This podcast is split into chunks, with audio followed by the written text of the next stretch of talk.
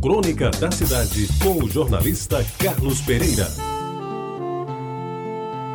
Meus ouvintes da Retabajara, essas inscrições com datas e fotos encravadas no mesmo túmulo, há quantas recordações. Da minha mãe Amália, ela que se foi antes, sequer chegou aos 90, docemente autoritária, me mandando estudar para que fosse o primeiro da classe, lavando a minha farda do liceu, preparando meu café bem cedinho, fazendo compras no mercado central, reclamando da tosse do meu pai, chorando emocionada na minha formatura, ouvindo no rádio a hora da saudade,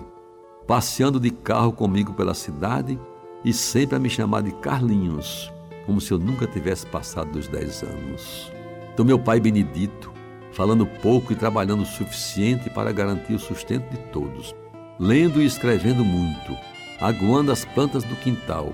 e me levando de bonde à Cruz das Armas para comprar um sapato novo, me dando a mão todas as noites no caminho da biblioteca pública, onde com dedicação trabalhou durante 30 anos. E também sempre conversando sobre Tacima, sua gente e suas esperanças, ouvindo calado as reclamações de minha mãe, ensinando a ver a vida com paciência se isolando nos últimos momentos de cada ano para rezar e escrever as suas reminiscências,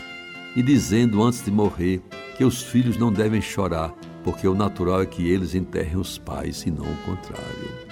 Da minha avó, mãe Venância, a bater pernas pequenina e forte pelas ruas de Aguaribe, protegida do sol por sua indefectível sombrinha preta, contando a filhos e netos como viveu o mudar do século lembrando as histórias da escravidão negra, da libertação dos escravos, do imperador Pedro II, da princesa Isabel, a quem nunca conheceu, mas de quem muita coisa ouviu falar, inclusive da passagem do imperador por Mamanguape.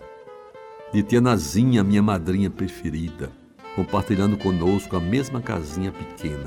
mas aconchegante da Rua da Concórdia, antes da nossa mudança para Diogo Velho, criando com muitas dificuldades os seus oito filhos, a trabalhar com muito vigor em casa, dispensando a empregada que teimavam em lhe dar, cozinhando, lavando e passando, fumando o seu cigarrinho de palha e até baforando um velho cachimbo, cuja fumaça nunca nos incomodou. Do tio Nuca,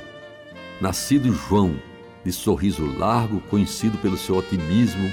e de estar sempre de bem com a vida. Aprendeu praticou e ensinou o negócio do comércio como poucos. Foi de um simples box de vender feijão e arroz no antigo mercado da Barão de Abiaí, a bem sortida mercearia Rex, e depois ao Magazine Rex, que fez história ali ao lado do Cine Municipal.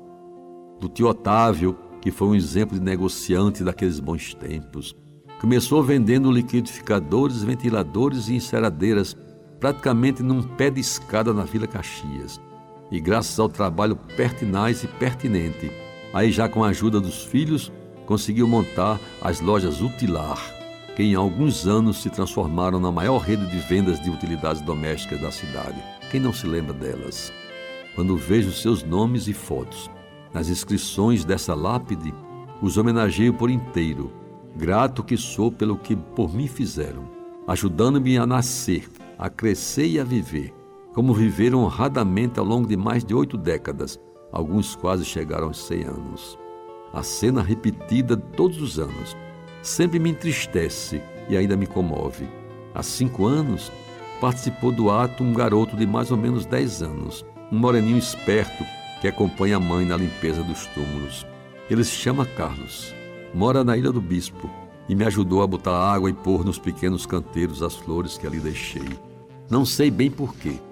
amigos ouvintes, mas a verdade é que essa visita ao cemitério onde repousam os meus mortos também me deixa meio como feliz e em paz, por me sentir a continuação deles e me faz agradecido por terem me ensinado tantas lições de vida. Lições, caros ouvintes, que no futuro haverão se transformar em simples lembranças para alguns que já vieram e outros que ainda estão por vir. Você ouviu Crônica da Cidade com o jornalista Carlos Pereira.